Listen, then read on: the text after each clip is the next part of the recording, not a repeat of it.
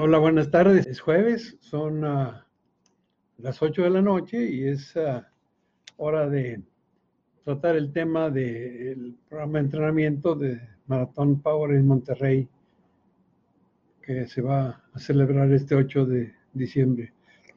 Paco Galaviz, ¿cómo estás? ¿Ya te estás preparando para el Mundial Amateur? Espero que sí. Marce, ¿cómo estás? Ani, ¿cómo estás? Buenas tardes, ¿cómo están? Eh, quiero quiero eh, aprovechar ahorita, mientras que se acaba de reunir el resto de las personas que nos van a acompañar, para, para comentar un poquito. Yo sé que hay una buena cantidad de corredores de Monterrey que van a participar en el, en el maratón de la Ciudad de México. Y al decir una buena cantidad, yo estimo, por lo que he sabido de años anteriores, que son por lo menos 500, 500 regiomontanos que van a participar en ese maratón, lo cual pues es una cosa muy, muy interesante. Entonces, quisiera... Hola, Tere, ¿cómo estás? Miguel, ¿cómo estás? Ok, bienvenido a Monterrey, Miguel, claro que sí. Este, quiero, quiero hacerles un comentario para quienes van a correr. Sé que Paco Galaviz me habías dicho que vas a correr el Maratón de México. Eh, eh, este maratón, este en particular, tiene una característica que lo hace diferente a, las ediciones anteriores. Eh, Jaime, ¿cómo estás? Eh, quiero comentar esto. El trayecto en teoría es el mismo del año pasado, nomás que en lugar de ser de ida, es de, regreso, es, en lugar de ser de subida, es de bajada. Entonces, eh, acuérdense que entre el Zócalo y el estadio universitario, el, el estadio de Ciudad Universitaria, hay 65 metros de ganancia en altitud. Entonces, Carlota, ¿cómo estás, Carlota? Qué gusto saludarte. José, ¿cómo estás? Entonces, eh, regresando al tema, eh, todavía el año pasado, de, la Plaza del Zócalo al estadio al estadio de Ciudad Universitaria, hay una elevación de 65 metros. Entonces yo me acuerdo, y siempre se ha dicho así, que los últimos 10 kilómetros se volvían pesados porque eran donde estaba la subida. Ahora el trayecto es al revés, el trayecto empieza en Ciudad Universitaria y va a bajar hasta el Zócalo, o sea, va a descender 65 metros. Eso suena muy atractivo, suena muy promisorio y está muy bien, pero hay que tener cuidado. Y hay que tener cuidado por esto. Y, digo para quienes lo vayan a correr. Fernando, ¿cómo estás, José? Octavio. Para quienes lo vayan a correr, fíjense en esto, de donde de donde arranca el maratón, de la línea de salida, y esto lo consulté con Pedro Fletes, que es el medidor Nivela que, que, que, midió este trayecto, de, del punto de la salida a la marca del kilómetro 10 desciendes 63 metros. O sea, de los 65 metros desciendes 63 y resulta que el kilómetro 10 está a la misma altitud, a la misma altimetría que está la meta. Entonces se puede pensar y, se puede uno caer en el error, ok, del kilómetro 10 a la meta va a estar planito. Pues no, todo lo contrario, en realidad eh, hay partes de, eh, por ahí del kilómetro 20, 25 a la altura del Museo Sumaya, eh, hay partes en las que vuelves casi hasta la altura de donde saliste, o sea, entre el kilómetro 15 y el 25 esto va a estar muy, muy, muy columpiado. Va a haber muchos columpios. Entonces, si a quien vaya a correr este maratón, tenga cuidado y la recomendación es muy sencilla. Ya que tengas tu plan de carrera, ya que sepas a qué paso vas a correr, vas a tener que hacer un esfuerzo mental, emocional importante, muy grande en el arranque para evitar que te traicione la adrenalina, para evitar que te dejes llevar por el grupo de corredores y sobre todo para que no te confíes en la bajada. Verónica, ¿cómo estás? David, ¿cómo estás? Este, entonces, el tema es así. Ten mucho cuidado en esos primeros 10 kilómetros. Va a ser muy fácil, muy fácil caer, que dijera yo, caer en la tentación de correr más rápido de lo que debes. Y yo te aseguro una cosa, si te equivocas en tu paso, si de tu promedio, si de tu paso por medio de carrera, corres 10 o 15 segundos más rápido de lo que tienes planeado, del kilómetro 10 a la meta, que son esos 32 kilómetros, no la vas a pasar bien. La clave para correr muy bien este maratón y hacer tu mejor cronometraje es correr muy cauteloso esa primera parte y luego ya después aplicar tu paso el que, el que tenga que ser. Este, ok. Ronald Hill, Tania Rato, ¿cómo estás? Entonces, e, esa es una recomendación que yo tengo interés en hacer para quienes van ahí y sé que, sé que va a ir un buen número de corredores, pues para que de alguna manera le saquen provecho y le saquen partido a la bajada. Hay que administrarse muy bien. Bien. Vamos ahora, vamos ahora con el tema. Hay, hay un tema que me interesa platicar con ustedes y es que ya lo hemos estado ah, manejando en, ediciones anteriores de, de estas videocharlas y es eh, el, balance, el, énfasis en los últimos tres o cinco años en los programas de entrenamiento es el balance que tiene que haber entre esfuerzo y recuperación. Eh, tradicionalmente decíamos, bueno, yo voy a entrenar muy duro para poder correr muy bien y, finalmente, y hay un doctor que lidera mucho esto, Phil Maffeton de Estados Unidos, es un técnico, él eh, de alguna manera ha advertido que, que entrenar demasiado fuerte puede ser contraproducente y lo ha demostrado. Él, dice, él sostiene, voy, a ver, él sostiene que en general los corredores andan crónicamente sobreentrenados por no mantener, por no pagarle el respeto a la recuperación. La recuperación se vuelve muy, muy importante. Francisco, ¿cómo estás? Ok, Violeta, ¿podrías recomendarme un nutriólogo para mejorar mi preparación para mi primer maratón en Monterrey? Eh, te lo voy a comentar eh, por, por, eh, por mensaje, ok. Y sí, sí lo voy a comentar, cómo no. Este, de hecho, hay una persona que nos ayuda, es, una nutrióloga, y una de las sesiones eh, va a estar conmigo, ya lo hemos hecho los años anteriores. Ella es una nutrióloga que apoya mucho al maratón, ella maneja muchas cosas, ya después de la meta es Karina Salazar. Ella va a estar conmigo en alguna de las sesiones, entonces vamos a platicar del tema de, la nutrición. Entonces, de una vez lo comento para ti, Violeta. Eh, y, quiero aprovechar para que si hay alguien que tiene preguntas de una vez, las vayamos haciendo para, para ir tratando de responderlas aquí sobre la marcha. ¿Cómo, cómo manejar este, este balance entre esfuerzo y recuperación? ¿Cómo manejarlo? ¿Cómo monitorear? ¿Cómo saber que, que después del esfuerzo que hicimos de entrenar, sean de repeticiones, o sea, la carrera larga o lo que sea, ¿cómo saber que estamos haciendo la recuperación y el descanso adecuado? ¿Cómo saberlo? Yo creo que hay dos elementos que son muy importantes de control, que insisto mucho que hay que seguir. Hay varios más, pero voy a mencionar estos dos. Manolo, ¿cómo estás, Gerardo? Eh, eh, hay dos principales que quiero comentar. Es importante llevar este control. Ya lo dije en una sesión anterior debemos aprender a, manejar, a controlar o a medir nuestro pulso en estado de reposo. Yo sé que el pulso, el ritmo cardíaco máximo es un, factor, es un elemento muy importante para saber cómo entrenar. Es, e, es, un dato, eso es un hecho. Pero eso es para entrenar, eso es para el esfuerzo, para monitorear el efecto que nos está produciendo el entrenamiento y para saber si debemos ah, descansar más o si lo estamos haciendo bien la clave es con manejar este el ritmo cardíaco en estado de reposo. Insisto, lo voy a repetir como la sesión anterior.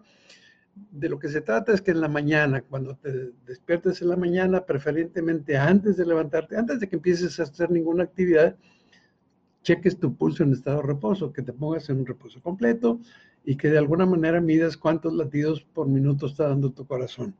Lo, lo esperable, lo que debe suceder es que con el paso del tiempo tu ritmo cardíaco en estado de reposo, tu pulso en estado de reposo, deba tender a disminuir. En la medida que se vaya disminuyendo tu, ritmo cardíaco en estado de reposo con el paso del entrenamiento, eso quiere decir que estamos entrenando bien, lo estamos haciendo bien. Una persona en promedio puede tener 65, 70 eh, latidos por minuto. Una persona con mala condición física, que tenga obesidad o que fuma, puede tener 80, 90. Un corredor de maratón de esos 70 o 65 debe empezar a bajar con el entrenamiento y, yo tengo muchos casos, conozco muchos casos de gente que, que tiene 40, 45 latidos en por minuto en estado de reposo y eso es un indicador muy bueno. ¿Por qué es un indicador muy bueno? Porque, porque cuando llega a haber algún síntoma de fatiga, de sobreentrenamiento o, alguna, alguna infección una gripa, Lo primero en donde se va a notar eh, va a ser en el, en el, ritmo cardíaco en estado de reposo. Entonces, si tú te acostumbras a, medir tu ritmo cardíaco en estado de reposo por las mañanas, te vas a poder dar cuenta cómo te está resultando tu entrenamiento. Si de repente ya tenías, vamos a decir, 50 latidos por minuto y de repente tres o cuatro días seguidos se te subió a 53 o 55, bueno, un día no es suficiente, pero tres o cuatro días sí, entonces hay que tomar alguna medida. ¿Por qué, ¿Por qué me interesa este tema? El sobreentrenamiento es uno de los enemigos principales del, del corredor de maratón en su, en su plan de, mientras que se está preparando. Eh, ahorita, en estas semanas, estamos en la quinta, sexta semana, eh, las sesiones que estamos haciendo no son tan intensas. Lo que sí es cierto es que en comparación con las semanas anteriores, aquí estamos aumentando. O sea, no es tanto porque sean tan largas o tan intensas las sesiones. Eh, lo importante es que son intensas y largas en comparación con la semana anterior. Estamos aumentando la carga de entrenamiento. Y porque estamos aumentando la carga de entrenamiento, estamos corriendo el riesgo de correr en un sobreentrenamiento. Yo sé que hay algunos síntomas que son inequívocos. De repente la pesadez, la falta de hambre, el desgano, la baja rendimiento. Hay síntomas del sobreentrenamiento que son muy evidentes, se manifiestan muy fácilmente. El problema no es ese, porque si, si te sientes cansado y agotado, bueno, simplemente descansas y ya. El problema es que hay ciertos cambios en tu organismo que no los vas a notar, no los vas a encontrar, porque son cambios de tipo hormonal, son cambios hormonales. Y esos cambios hormonales eh, que no se notan, que no se perciben, al final de cuentas pueden llegar a ser muy perjudiciales. ¿Cuáles son esos cambios? Los cambios hormonales. Por ejemplo, este, eh, hay una relación, y se habla mucho de esta relación, de testosterona-cortisol hay una relación que es la relación de equilibrio, que cuando se rompe un equilibrio, cuando se rompe, entonces eh, no lo notas porque no se manifiesta. Pero lo que sí sucede es que la recuperación muscular se va haciendo más lenta. Eh, entonces, eh, cuando, cuando la recuperación se hace más lenta, viene la fatiga. Entonces, este es uno de los factores, testosterona y cortisol. Eso, eso es uno de ellos antioxidantes también, los antioxidantes es algo que se altera, la relación que tiene eh, enzima y, antioxidantes también eso se altera, no se nota, habría que sacar algunos indicadores médicos para poder realmente eh, conocerlo, no, se trata de eso. Todo esto se puede detectar a través precisamente del ritmo, del ritmo cardíaco máximo. Eh, hay algo que va a suceder y que puede ocurrir con el paso del tiempo, que la cuenta de glóbulos rojos empieza a disminuir. Entonces lo que empieza a suceder es que la capacidad del torrente sanguíneo de transportar el oxígeno, pues e, e, eso se va a ver afectada. Entonces ese es otro factor además. Hay algo, algo muy, muy importante y algunos ya lo habrán vivido. El sistema inmunológico realmente es algo que se ve muy afectado. Estás, después de un esfuerzo muy intenso, te ves expuesto a sufrir una, una, eh, pues un resfrío con mucha facilidad, eso es lo que no quieres. Entonces, eh, aquí lo que yo estoy sugiriendo, lo que estoy pidiendo, es eh, partir de la base de que el ritmo cardíaco en estado de reposo es un buen indicador de lo que puede estar sucediendo. Yo creo, me atrevo a, a opinar que en la medida que el ritmo cardíaco en estado de reposo se mantenga a su nivel o siga bajando, las cosas van bien. Pero cuando eso deje de suceder, cuando deje de ocurrir, entonces sí va a ser importante tomar algunas medidas. Yo no creo que así con el tiempo que llevamos entrenando, tan, a corto plazo, se vaya, se, vaya a, presentar un problema grave. Pero sí es importante porque, como digo, no es suficiente que la baje el rendimiento o el desgano, no es suficiente, hay que checar esto y probablemente la mejor manera de hacerlo es con el ritmo cardíaco en estado de reposo. El otro factor es el peso corporal, el peso corporal es importante, hay que checarlo con cierta frecuencia porque sí creo que es algo que, nos da un indicador, una baja repentina, una baja súbita de, peso, dos, tres kilos en, menos de una semana, eso es una mala señal, eso no es bueno. Entonces, sí siento que es importante que tengamos pues mucho cuidado con esto que estamos haciendo. Eh, insisto, estamos ya ahorita a punto de salir de la fase de la fuerza, estamos haciendo las repeticiones de ascenso, estamos, eh, ya lo hemos explicado varias veces. Eh, después de esto vamos a tener una, una semana, que va a ser una semana de recuperación activo, va, a haber una semana en que se rompe todo, se van a dar cuenta ustedes cómo en esa semana pues vamos a estar trabajando eh, quizá el 60% de lo que sería regular. Por lo pronto, lo que, lo que yo sí quiero insistir, y lo quiero insistir mucho, es que las sesiones que estamos haciendo ahorita, las sesiones largas, en el caso de los corredores intermedios ya llegan hasta 25, 26 kilómetros.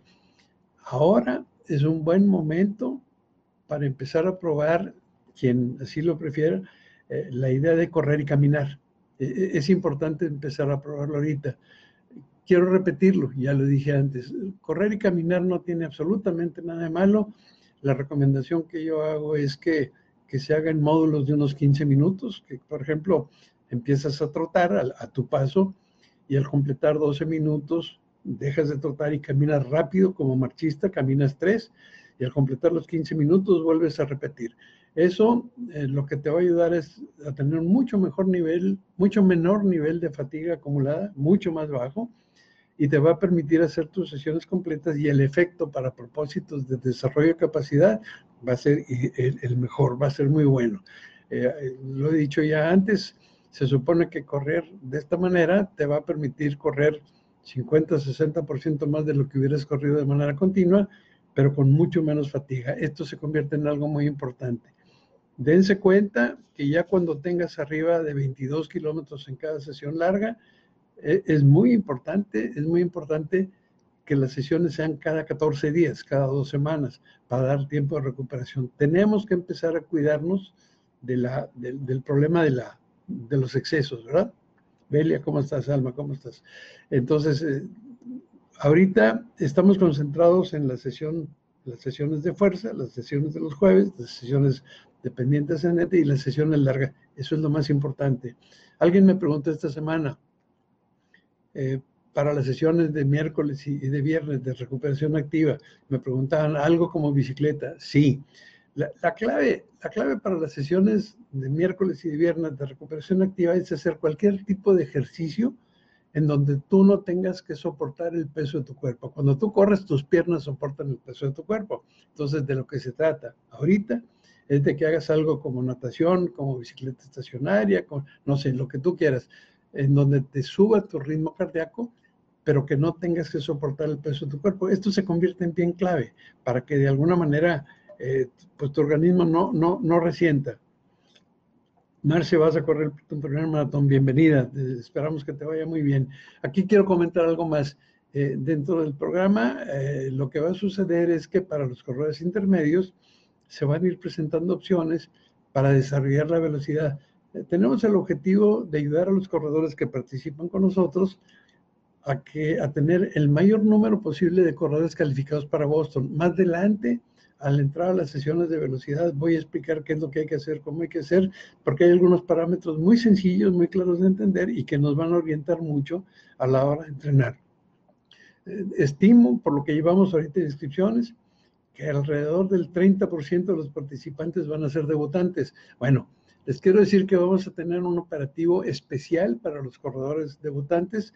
Eh, todos los puestos de abasto van a estar enterados de que, de que ustedes van a debutar en su primer maratón ¿Cómo los van a identificar? Por su número. Su número de competencia va a tener un color diferente. Y todos los puestos de abasto, que son 33 o 34, saben que ustedes van a estar debutando. Les estoy hablando a los debutantes. Entonces, siéntanse con la confianza de que los, queremos atender muy bien. Eh, en una sesión próxima eh, nos va a acompañar Karina Salazar, que es la nutrióloga del maratón y la que se encarga de la recuperación. Yo quiero hacer mucho énfasis en, lo que pasa en este maratón después de la meta, después de la meta.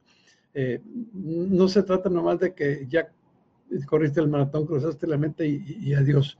No, aquí lo que pasa es que eh, tenemos en Cintermex el área esta cerrada, techada, en donde vamos a tener, son algo así como 300 masajistas, podólogos, eh, baños de hielo, eh, un, desayunito de machacado que realmente te va a caer muy bien en ese momento, con refrescos y todo. Eh, la parte esta, la parte final del, maratón, lo que pasa después de la meta, vale la pena, en realidad está muy pensado, estamos haciendo un esfuerzo importante de, recursos y todo, porque queremos que, cuando el, corredor no termina el maratón cuando cruza la meta, lo termina hasta que sale del puesto de recuperación.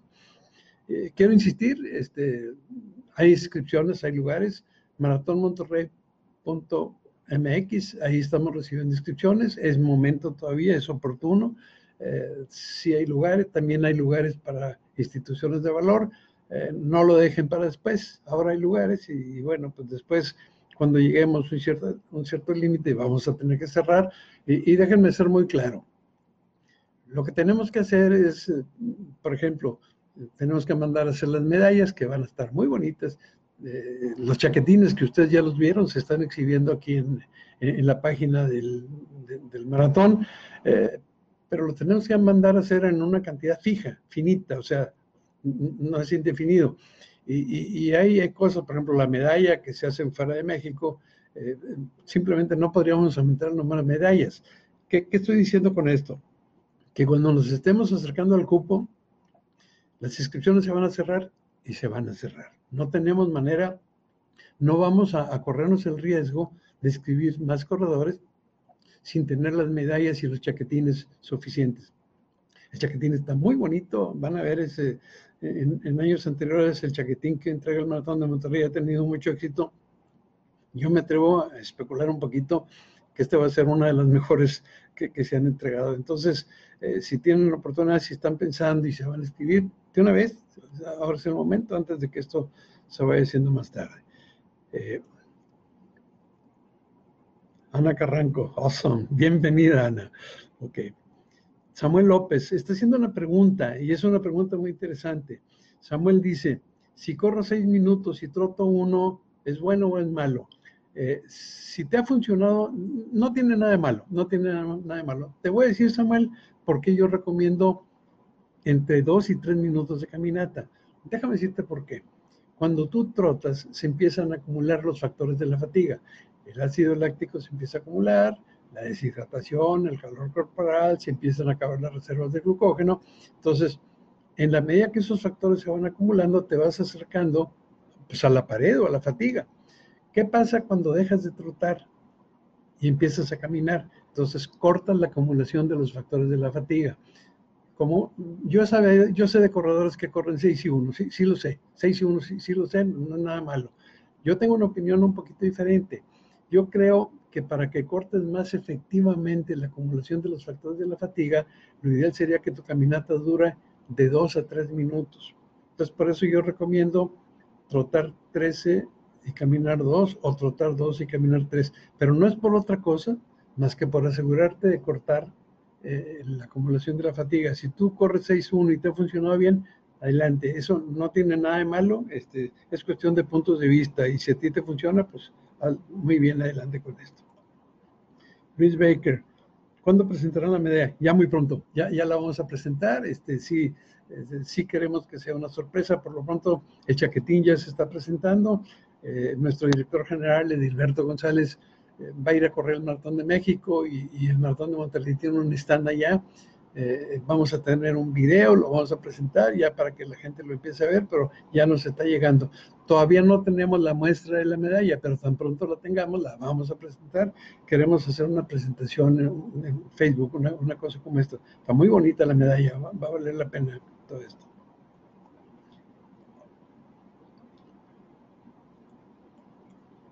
Carra Yadira. Deberían de asegurar el chaquetín con base en tu talla, descripción. Ok, e, e, estoy de acuerdo contigo y lo estamos intentando, sí lo queremos hacer. Estamos pidiendo la talla para que, para que los chaquetines vayan de acuerdo a tu talla, sí lo estamos pidiendo. Inclusive te voy a decir que estamos pidiendo un poquito de más, este, porque no, nunca hay una certeza. Eh, date cuenta que en ocasiones este, un fabricante que te dice tamaño mediano te entrega un producto diferente de otro que también te dice tamaño mediano. Entonces tenemos que, eh, tenemos que adivinarle un poquito, porque, pero sí estamos muy conscientes de eso, Carla. Sí, sí nos interesa mucho, porque realmente es algo que ustedes sí llevan y es un recuerdo muy bonito de su maratón. Alberto, ok, Alberto, va a ser tu primer maratón y ya estás empezando con los entrenamientos. Adelante con el programa. César de Luna, el recorrido sí será el mismo del año pasado, exactamente el mismo, este sí lo vamos a manejar igual. Este, Yasmín también, Luis, un gusto, gracias. Samuel, bueno, e, e, este es el tema por ahora. No quiero prolongar demasiado eh, esta, esta videocharla. Sí los invito a que dejen aquí sus preguntas. Todo lo que ustedes tengan interés en conocer, lo vamos a ir conjuntando para la próxima vez, al principio de la sesión, vamos a empezar a responder lo que ustedes nos preguntan. Entonces, gracias por acompañarnos. Este, ya estamos muy cerca, estamos en la sexta semana. Se está pasando muy rápido el tiempo. Entonces, eh, insisto, insisto, hay que entrenar muy bien, hay que entrenar muy fuerte, pero yo creo que es igual de importante o más pensar en la recuperación. Es bien importante eso. Y la otra cosa, si no estás inscrito, escríbete, porque eso sí ya, eso es algo que ya viene el caso. Gracias, buenas noches y nos vemos en una semana.